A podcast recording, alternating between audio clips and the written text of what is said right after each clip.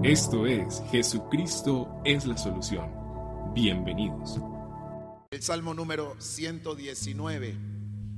Y esta mañana, y esta mañana quiero compartir con ustedes un tema que hace parte de, de toda esta serie que hemos estado compartiendo en este tiempo sobre conocer a Dios, la necesidad que tenemos de conocer a Dios.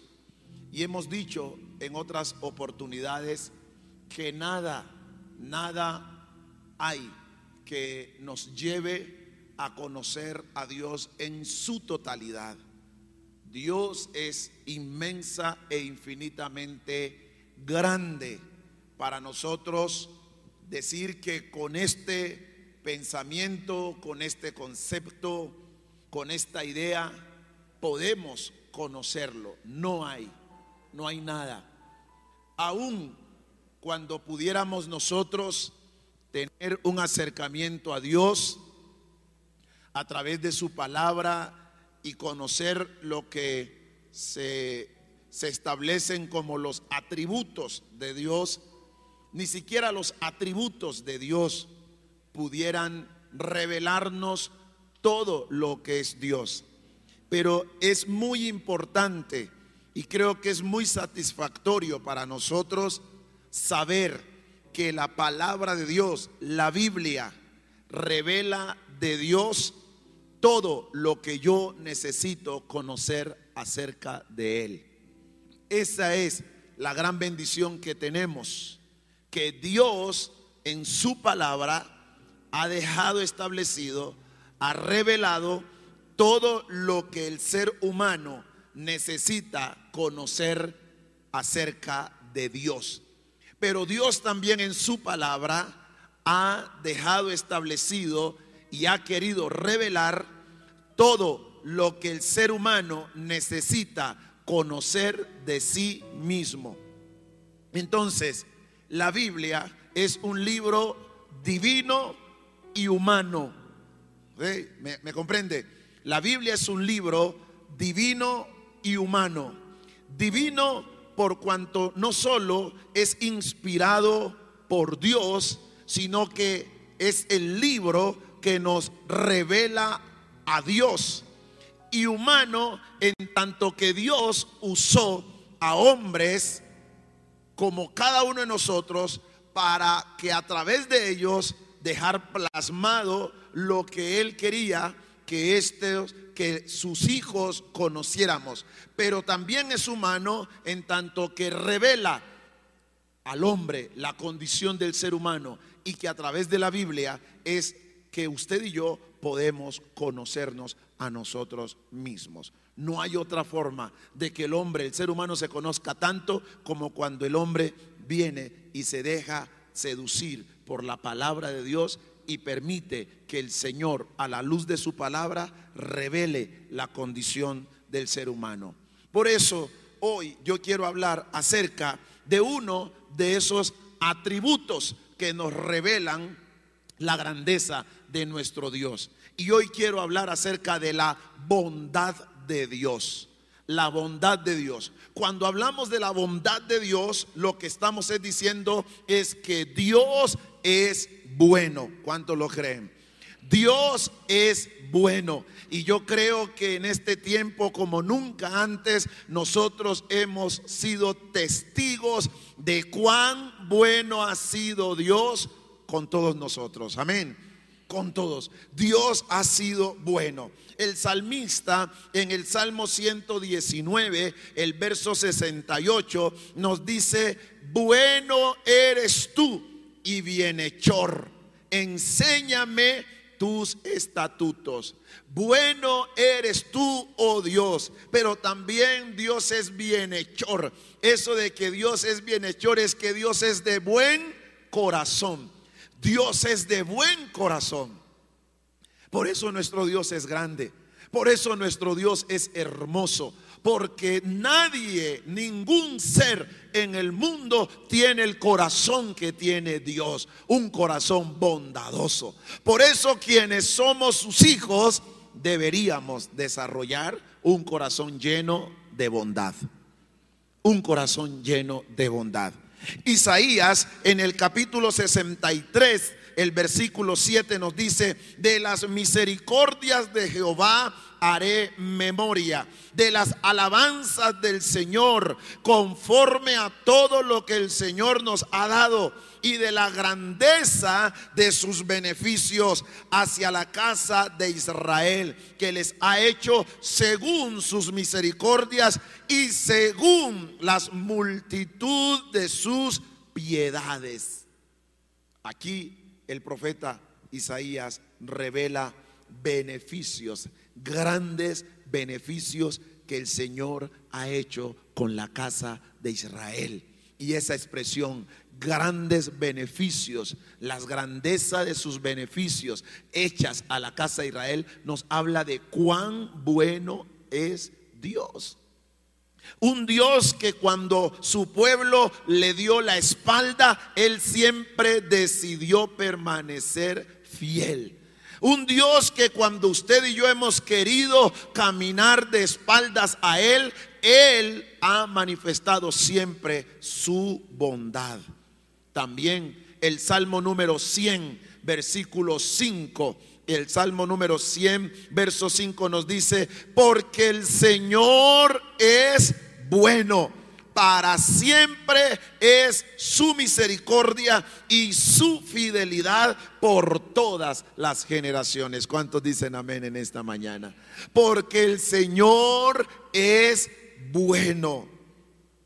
Hermanos, es de suma importancia conocer la bondad de Dios y que sepamos qué clase de Dios es aquel a quien le hemos confiado el destino de nuestra vida, si queremos ser verdaderos cristianos. Necesitamos conocer a Dios. Una de las cosas que encontramos es que el mundo, el ser humano y Satanás, que es aquel que está detrás de ese engaño, engaño que Satanás quiso o introdujo desde, desde los comienzos de la historia de la humanidad. Génesis capítulo 3. Lo que dice Génesis capítulo 3 con la caída del hombre es que Satanás le dijo a, al ser humano, Satanás le dijo a Adán y a Eva, Dios no es bueno. Dios no es bueno. Y eso ha, marcado toda la historia de la humanidad. Tanto que hoy por hoy el ser humano le atribuye a Dios las cosas malas que suceden.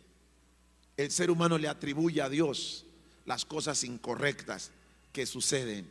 Cuando Dios, la Biblia nos va a decir que nuestro Dios es bueno. No podemos modelar la vida de Dios si no conocemos al Dios en quien hemos decidido creer.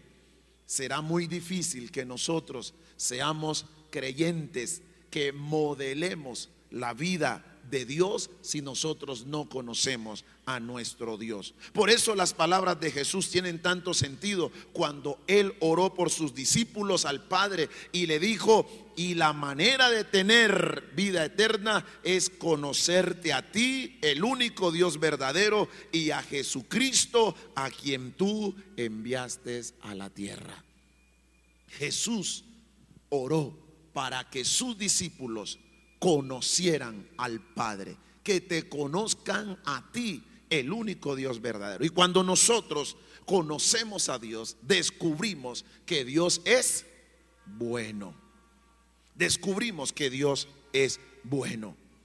Pero, ¿quién es Dios? ¿Quién es Dios? Creo que esta pregunta tiene que invadir nuestro corazón si queremos verdaderamente conocer a nuestro Dios. El apóstol Pablo en su experiencia con Jesús cuando va camino a Damasco fue esa gran pregunta que se hizo. Él se hizo esa pregunta en Hechos capítulo 9, verso 5. ¿Quién eres, Señor? ¿Quién eres, Señor? Y fue a partir de esa pregunta que Jesús le dijo, yo soy Jesús a quien tú persigues. En adelante, cuando usted y yo leemos o continuamos leyendo ese texto, descubrimos que la vida del apóstol Pablo fue transformada para siempre, porque quienes conocen a Dios, su vida es completamente transformada. ¿Qué concepción tenemos de Dios? Esta es una buena pregunta que deberíamos hacernos. ¿Qué concepción tenemos de Dios? No podremos tener una buena concepción de Dios si no conocemos quién es Él. Eso es como si, le decía hace un instante en el primer servicio, decía como que si usted y yo tenemos referencia de una persona, alguien nos ha hablado de X o de Y persona y nos ha dicho, mira, esta persona es extraordinaria y manifiesta cualquier cantidad de cualidades buenas de esta persona. Pero también podría hablarnos de esa misma persona con relación a cosas terribles de estas personas. Lo único que usted y yo tenemos como alternativa es entrar a relacionarnos con estas personas para certificar si lo que nos están diciendo de esta persona es verdad o no, ya sea favorable o desfavorable. Lo mismo pasa con Dios. Cuando alguien quiere tener una correcta percepción de Dios, el desafío que tiene es conocer a Dios. La única forma que tenemos de conocer plenamente a Dios es que tengamos una comunión con Él.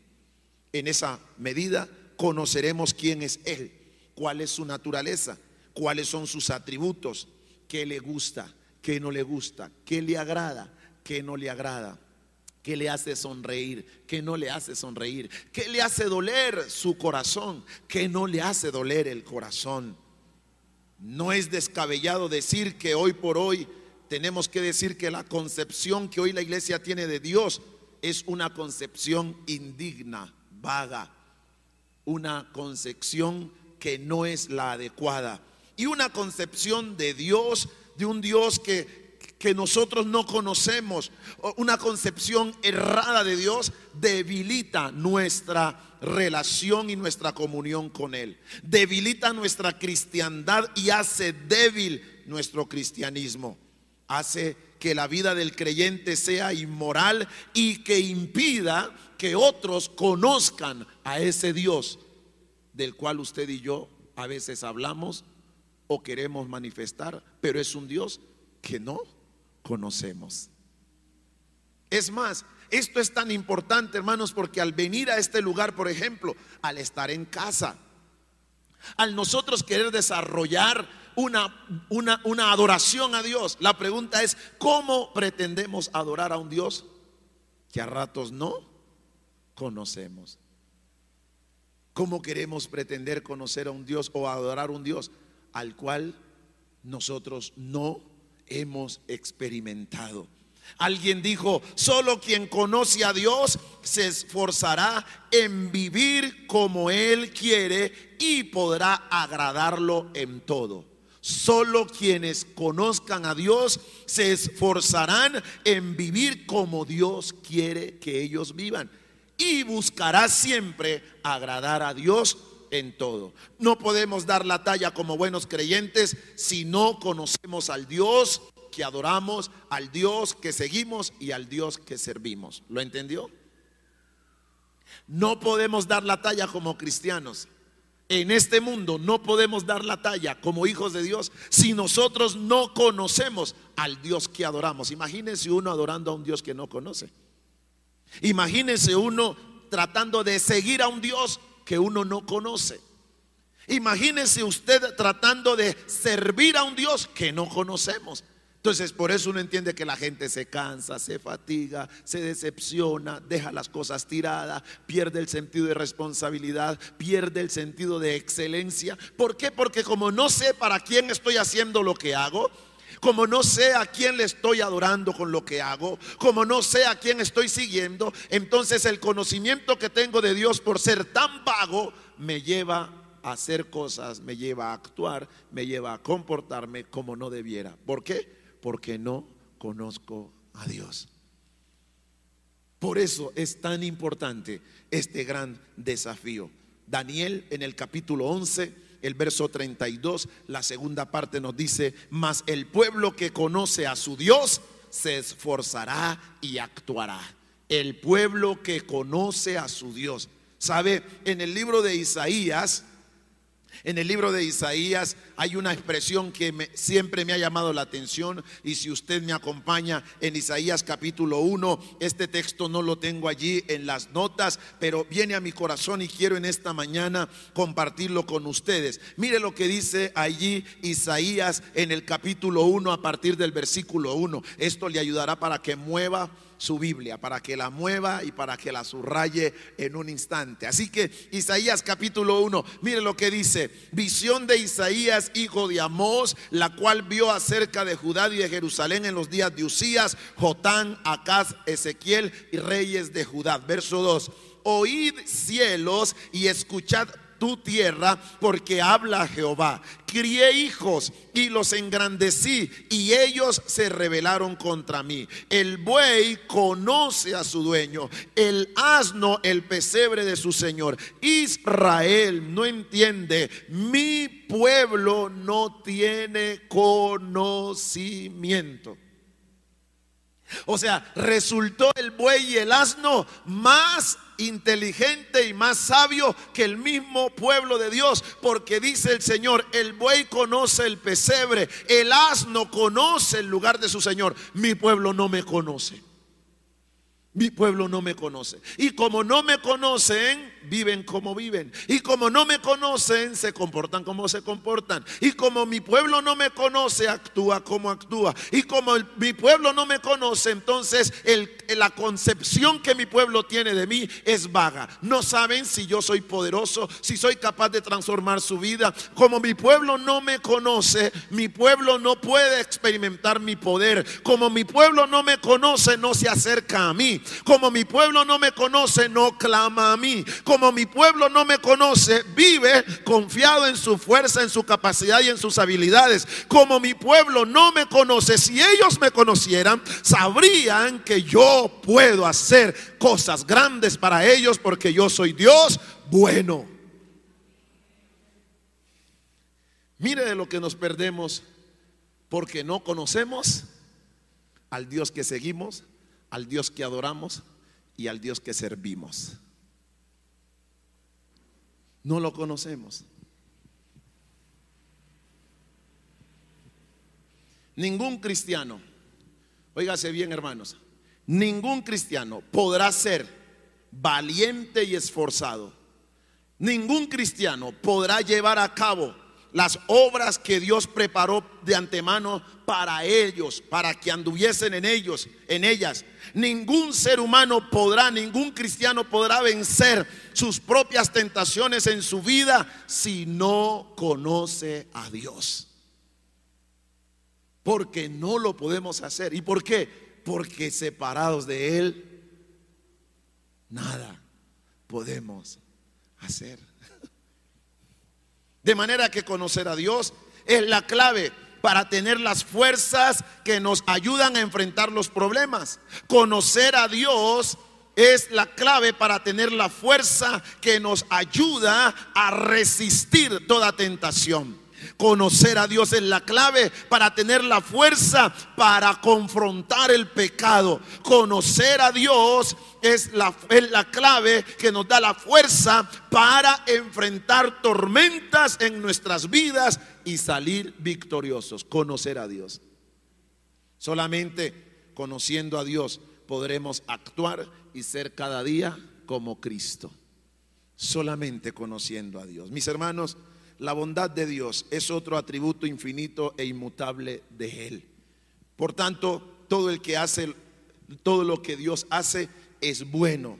Por eso observamos, aunque observemos que algunos aspectos de nuestra vida sean difíciles, y sintamos como que si esa manifestación de ese atributo de Dios no es característico en esa situación, sin embargo, las situaciones desconcertantes y nuestro limitado entendimiento no alterarán jamás ni en lo absoluto quién es nuestro Dios, tan bueno que Él es.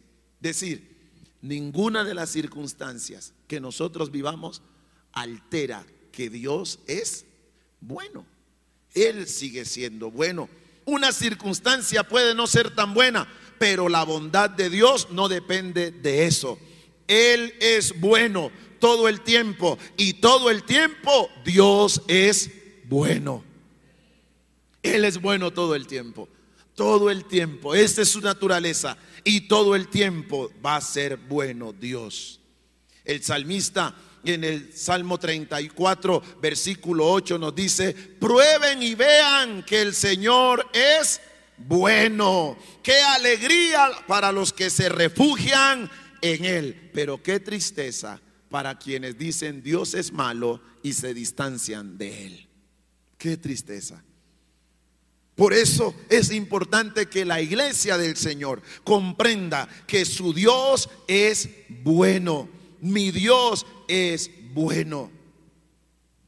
Jesús en Mateo capítulo 7, versículo 11 hablando o afirmando la bondad de nuestro Dios, nos va a decir, pues si ustedes, aun siendo malos, saben dar cosas buenas a sus hijos, cuanto más su Padre que está en los cielos dará cosas buenas a quienes se la pidan. ¿Y por qué da cosas buenas? Porque Él es bueno. Él es bueno. Y es que Dios no puede dar nada malo. ¿Lo cree o no lo cree? Dios no puede dar nada malo porque su esencia es ser un Dios bueno. Esa es su naturaleza. ¿Qué aprendemos de la bondad de Dios? Tres cosas importantes, tres verdades. En primer lugar, la Biblia nos dice que Dios es bueno para con todos. Dios es bueno para con todos.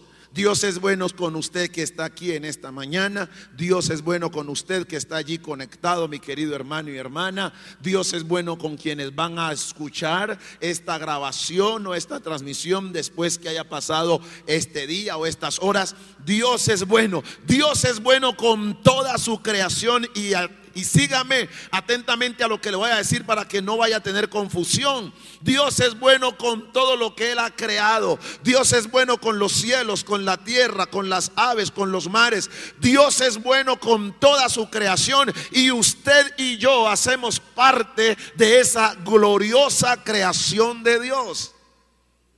Por eso Dios es bueno con todos. Él es tan bueno con todos que hace salir su sol sobre buenos y malos. Sabe, hace llover sobre justos e injustos. De, de ese calibre de bondad es nuestro Dios.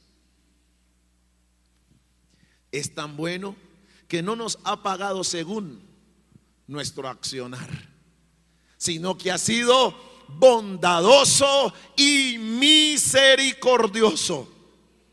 Es tan bueno que no te ha retribuido, hermano, lo que has hablado mal de él. La forma como has levantado tu voz hacia el cielo, negándolo, rechazándolo y muchas veces hasta desafiándolo.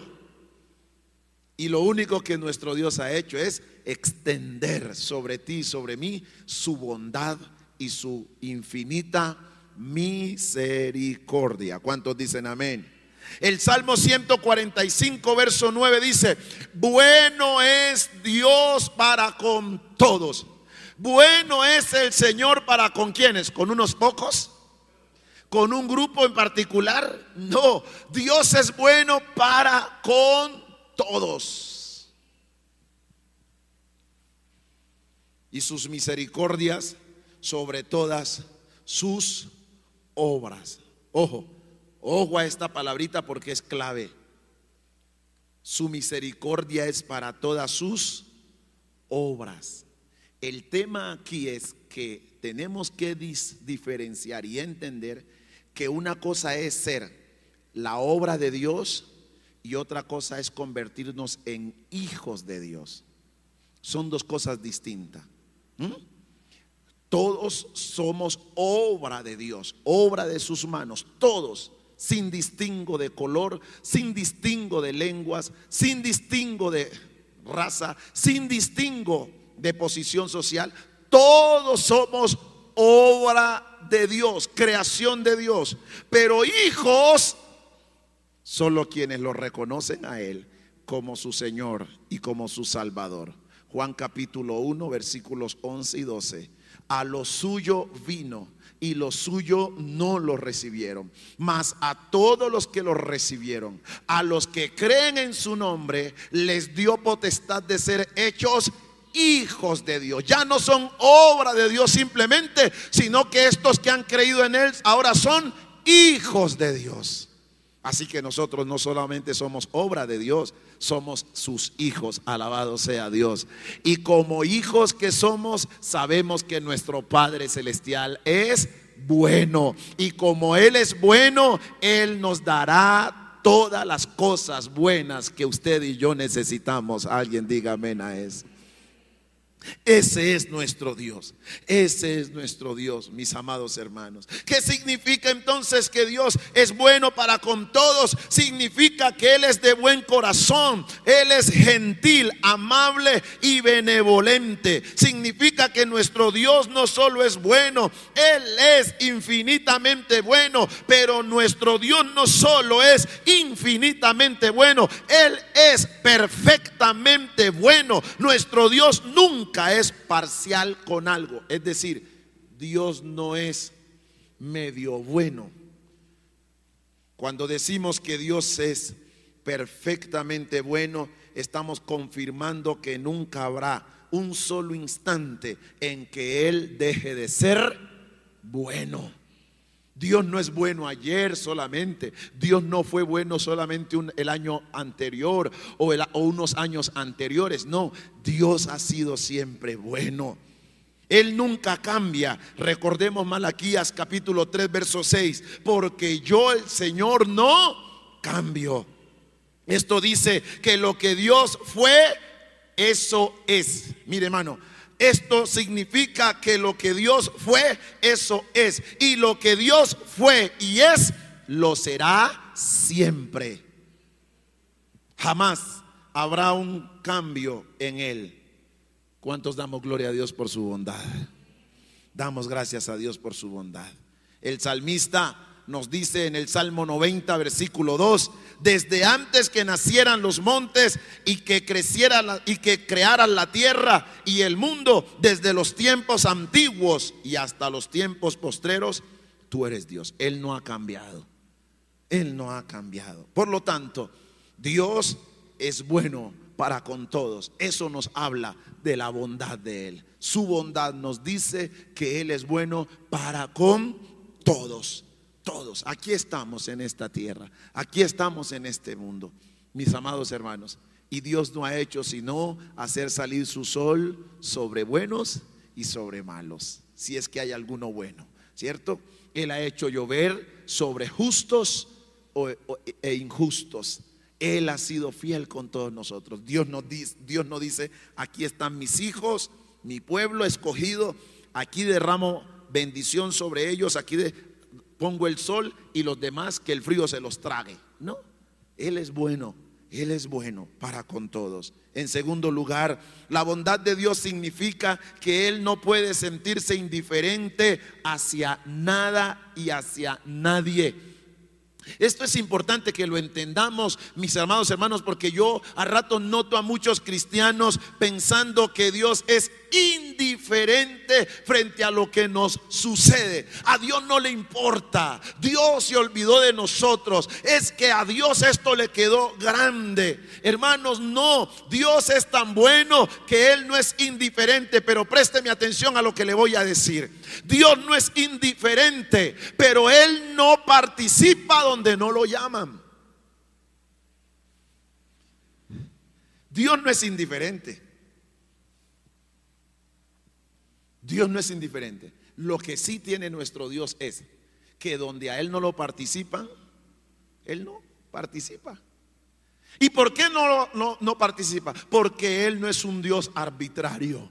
Él no es un ser arbitrario que te toma a la fuerza. Él no es un ser arbitrario que te oprime. Él no es un ser arbitrario que te dice quieras o no, lo vas a hacer. No, porque para eso Él te creó no siendo un autómata. Dios no te creó a ti ni me creó a mí siendo unos robots. Él nos creó con voluntad, con tanta voluntad, con la capacidad de escoger ya sea el camino correcto o el camino incorrecto. Por eso su palabra dice, pongo delante de ustedes la bendición o la maldición. Escojan por donde quieran ir. Dios puso en nosotros algo que se llama libre albedrío. Libre albedrío. Y cuando el ser humano en su libre albedrío le dice a Dios, no te metas aquí, aquí no te metas, déjame, yo puedo, yo lo hago, yo tengo la capacidad, yo tengo el poder, yo no, a Dios me lo sacan, yo no quiero nada contigo, apártate. Es imposible que Dios participe. Entonces el ser humano habla de un Dios indiferente. Un Dios que pareciera que no quiere meterse en nada. Pero es que la pregunta aquí es, ¿acaso no sacamos a Dios de todos lados? ¿O no fue eso lo que dijimos nosotros? ¿Cómo pretendemos que un mundo donde a Dios se sacó de la ecuación, Él tenga que participar. Si no, nos disponemos a llamarlo nuevamente, a decirle, reconocemos que somos incapaces de seguir en estas. ¿Y eso sabe cómo se llama? Punto de quiebre. Reconozco que separado de Él, nada puedo hacer. Entonces la gente está hablando de un Dios indiferente cuando nosotros mismos fuimos los que dijimos, a Dios lo sacamos de la educación, a Dios lo sacamos de la familia, a Dios me lo saca de esta institución. Aquí no me hable de Dios, aquí Dios no, aquí Dios no, aquí tampoco, aquí tampoco. Entonces a Dios lo excluimos de todo. Luego el ser humano espera que Dios, cuando el mundo se le voltea patas arriba, entonces el ser humano pregunta, ¿dónde está Dios? Y la respuesta de Dios es, estoy donde me mandaste.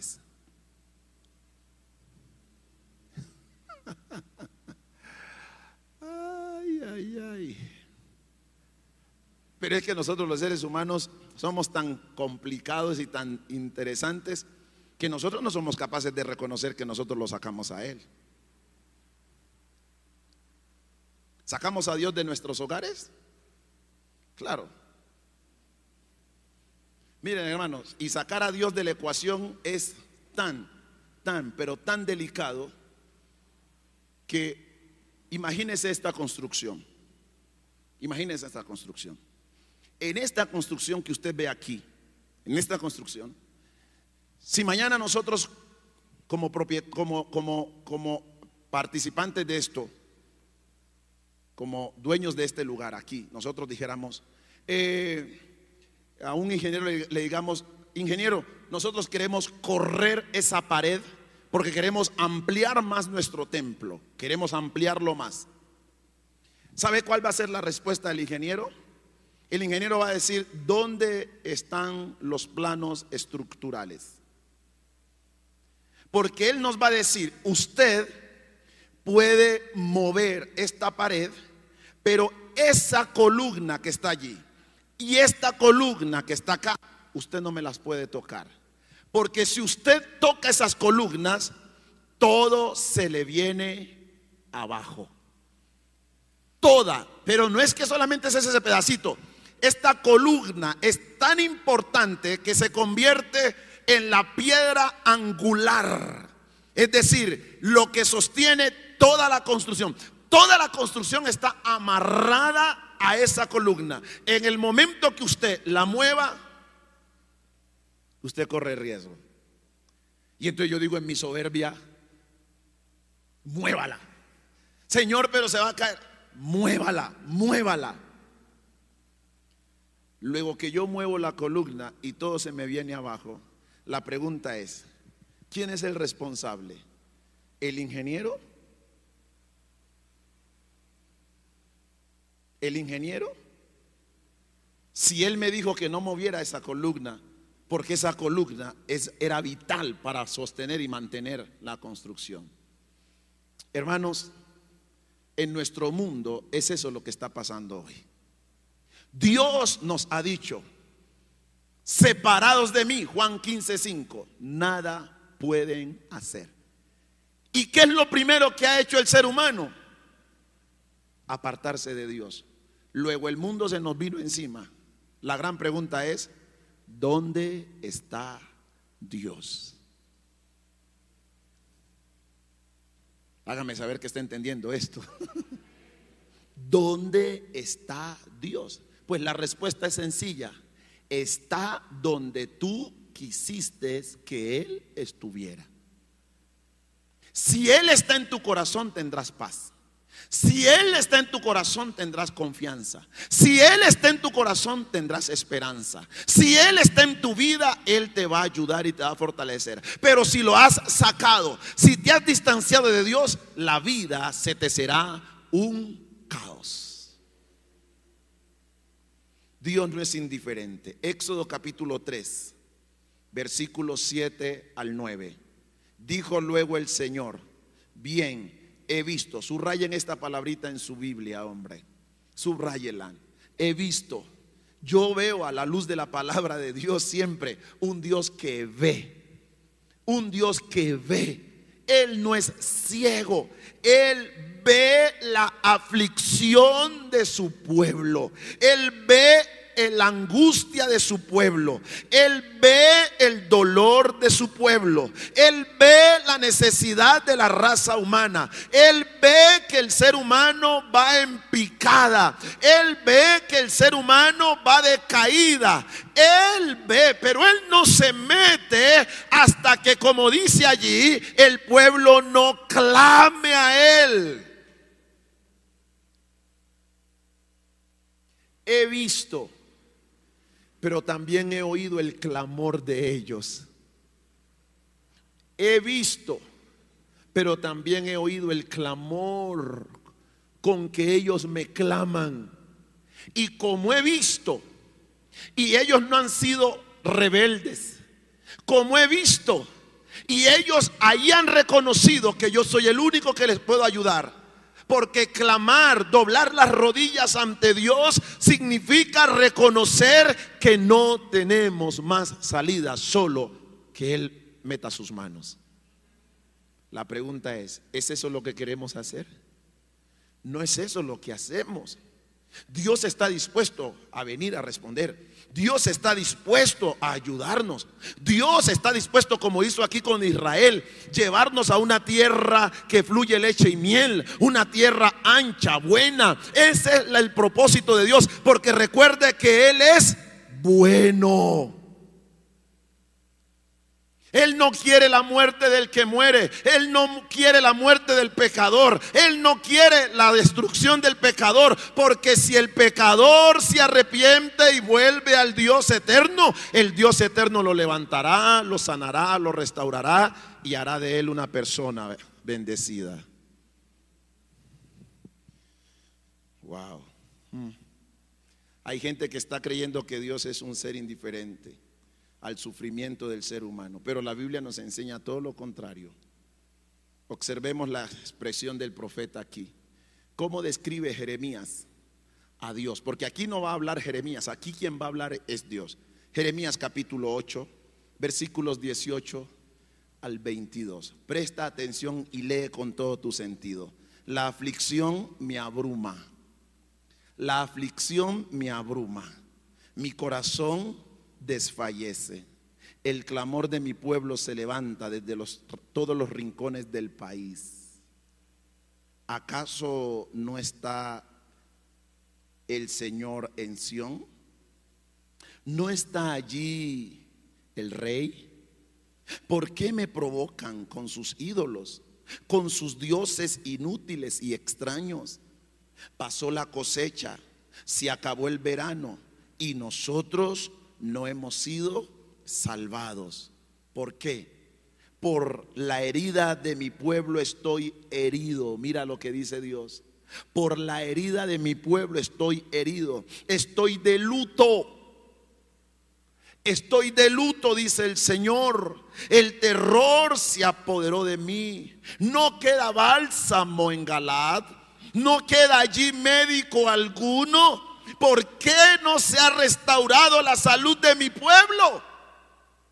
Si hay médico en medio de ellos, si hay bálsamo en medio de ellos, ¿por qué la salud de mi pueblo no ha sido restablecida? Por una sola razón, no se han humillado y no han clamado a mí, no me han buscado, porque si me fueran buscado, yo soy bueno para restaurarlos, para bendecirlos y para hacer de ellos una nación bendecida.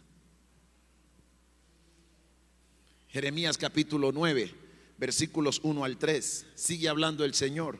Ojalá mi cabeza fuera como un manantial y mis ojos una fuente de lágrimas para llorar de día y de noche por los muertos de mi pueblo. Ojalá tuviera yo en el desierto una posada junto al camino. Abandonaría a mi pueblo y me alejaría de ellos, porque todos ellos son adúlteros, son una banda de traidores. Tensan su lengua como un arco. En el país prevalece la mentira, no la verdad, porque van de mal en peor y a mí no me conocen, afirma el Señor van de mal en peor.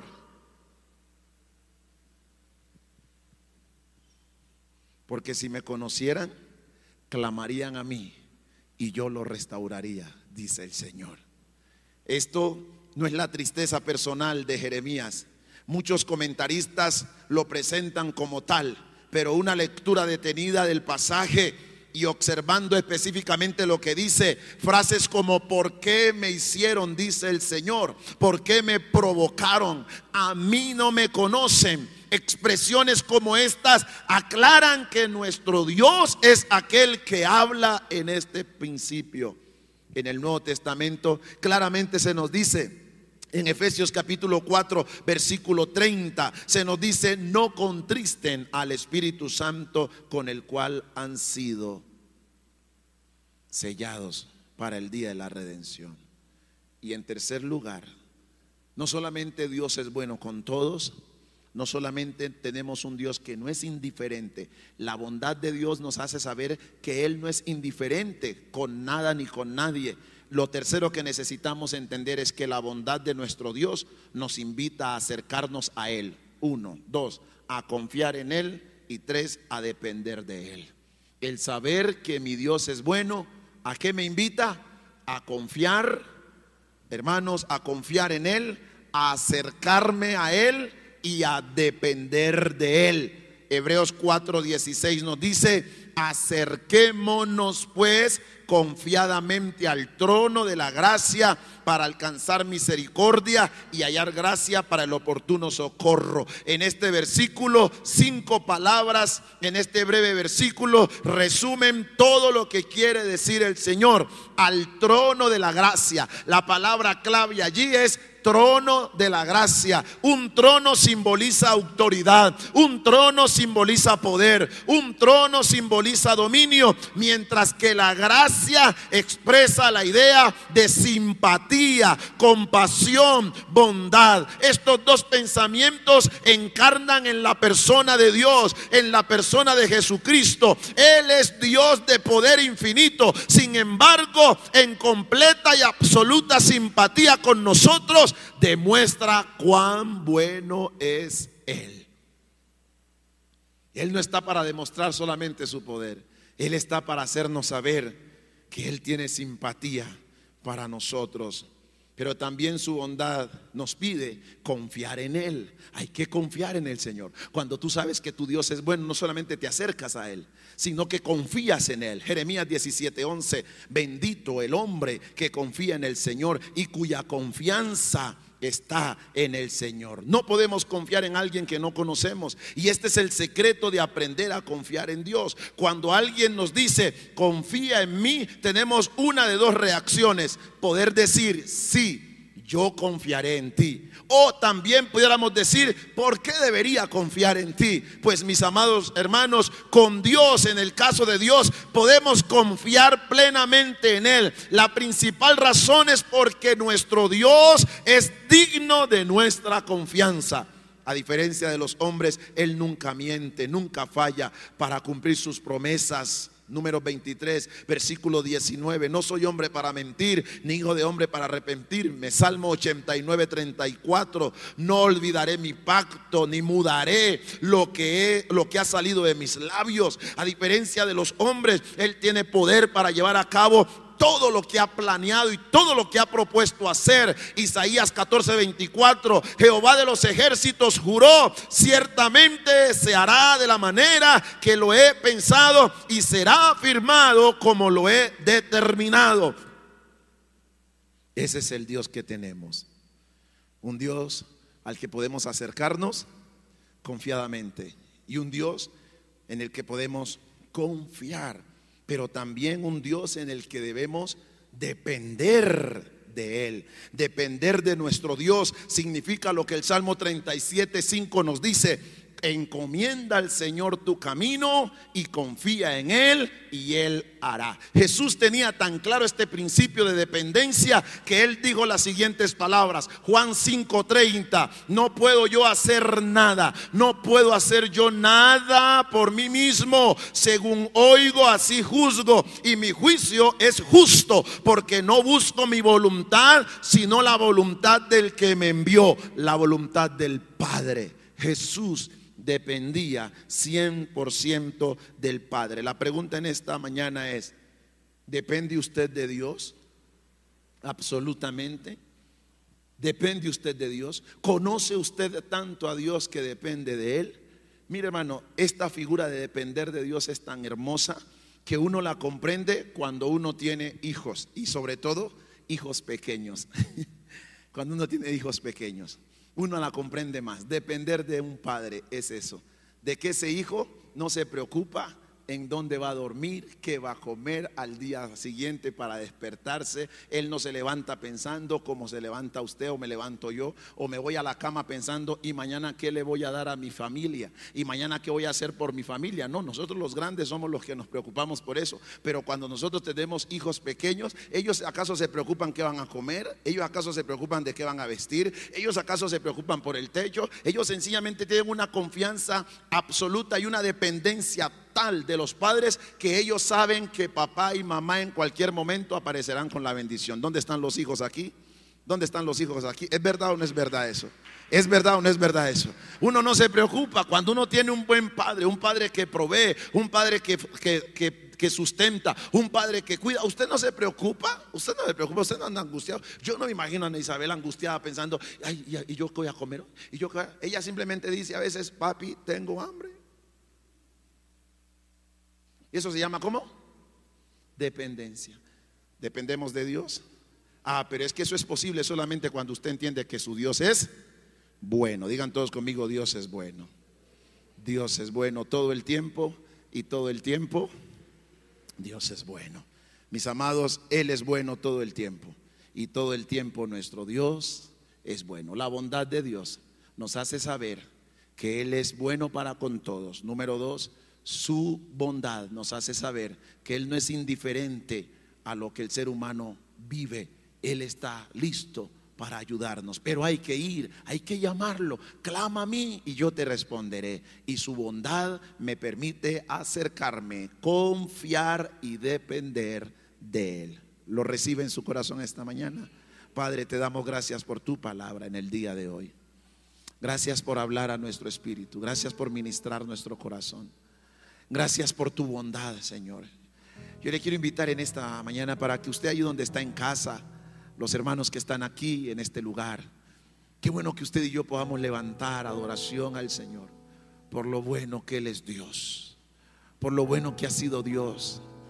Yo le voy a invitar para que en este mismo momento usted deje que su corazón y que su mente recuerde, haga memoria de cuán bueno ha sido Dios con usted de que te ha librado el Señor, de que te ha guardado. Cómo, no solamente, porque podemos enfatizar podemos marcar que Dios ha sido bueno con nosotros en todo este proceso de pandemia que hemos estado viviendo. Pero es que Él no fue bueno antes. ¿Será que Él no fue bueno antes? ¿Será que todo lo que nosotros producimos, todo lo que pasó con nosotros hasta el año 2020 que apareció esta situación, ¿será que Dios no fue bueno antes? Pues yo quiero decirte que Él no ha sido bueno solamente en este tiempo de pandemia. Todo el tiempo Dios ha sido bueno contigo. Todo el tiempo. Yo quiero recordarte en esta mañana y ayudarte a que el Espíritu de Dios ministre tu corazón. Solamente recuerda, recuerda cuando vivías distanciado y apartado de Él. Recuerda cómo era tu vida antes de conocerlo a Él. Recuerda cómo vivías antes de conocerlo a Él y cómo el Señor te guardó, te guardó de tantos errores, te guardó de tantas cosas, te guardó la vida, te protegió. Él ha sido bueno, Él ha sido bueno, Él ha sido bueno, Él ha sido bueno. Gracias Señor. Allí donde usted está, levante sus manos y dígale, Señor, gracias, porque tú has sido bueno. Gracias, Señor. Oh, mi Dios. Dios ha sido bueno. Dios ha sido bueno. Dios ha sido bueno.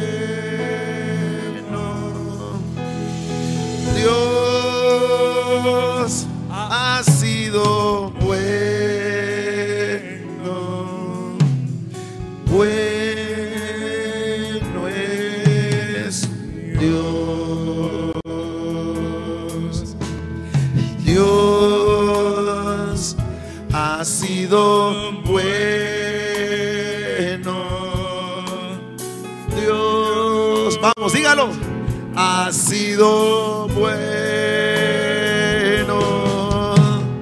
Dios ha sido bueno.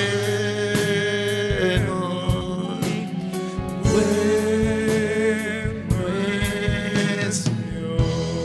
Su bondad me alcanzó. Su bondad me alcanzó, sí Señor. Su amor me rescató. Su amor me rescató. Su gracia me salvó. Su gracia me salvó.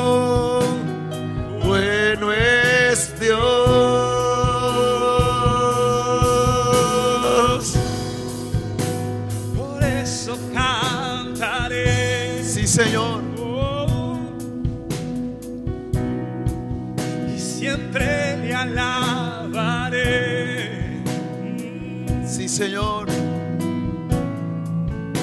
Y nunca olvidaré.